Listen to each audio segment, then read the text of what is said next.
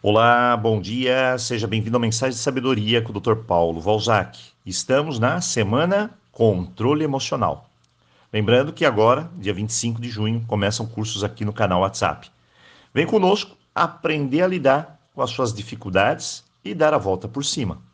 Bem, ontem falamos que um dos recursos mais importantes para o controle emocional é primeiro reconhecer suas emoções e depois treinar para que elas não se apoderem de você e sim, com a sua razão, coloque elas a seu favor.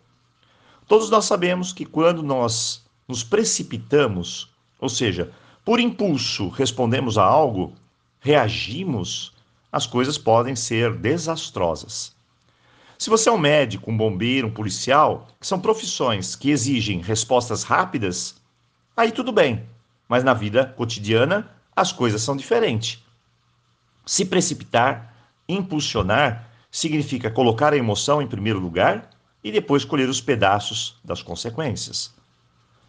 Quantas vezes não falamos algo errado, no momento errado, às vezes com a pessoa errada, do modo errado?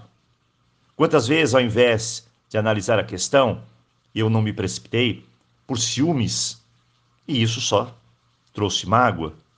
E a raiva, quando somos tomados por ela?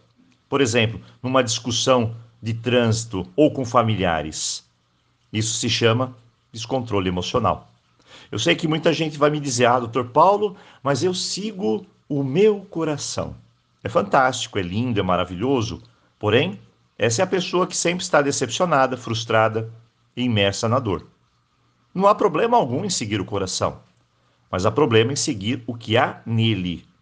Se sigo o amor, eu floresço. Mas se sigo a raiva, a inveja, os ciúmes, medos, você já sabe o que vai acontecer.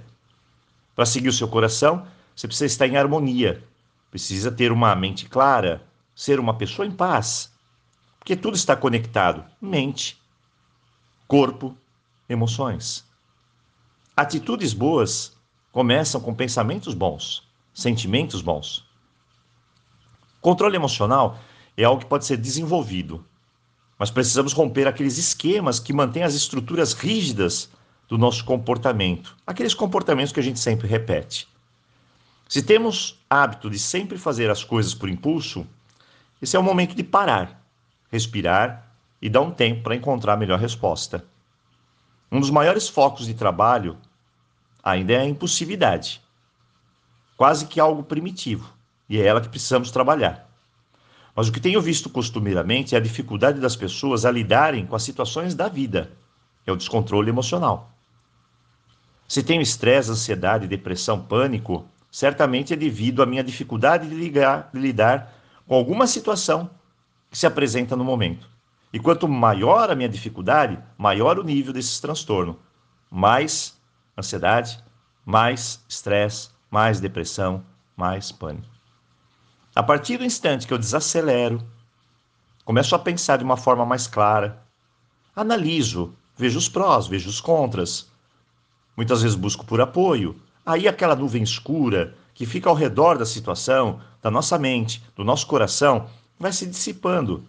E aos poucos eu vou enxergando as soluções. Assim, o que era somente dificuldades passa a ser novas oportunidades. Mas ter controle emocional começa também em casa, no seu ambiente, onde você vive. Eu conheço, por exemplo, mães que levam seus filhos já com ansiedade e estresse para os psicólogos, mas se esquece de ver a fonte, a raiz, que é o lar. Um lar não pode ser palco de conflitos. Isso só gera insegurança. Eu vejo lares onde tem brigas constantes, do começo do dia ao final do dia. Eu vejo lares onde tem gritos, desrespeito, desatenção, a forma errada de educar. Aí, é claro, o resultado é só um: descontrole emocional. Então, não se esqueça. Se você quer começar por algum lugar, comece em sua casa. Hoje, controle emocional. Eu desejo um ótimo dia e, claro, aloha.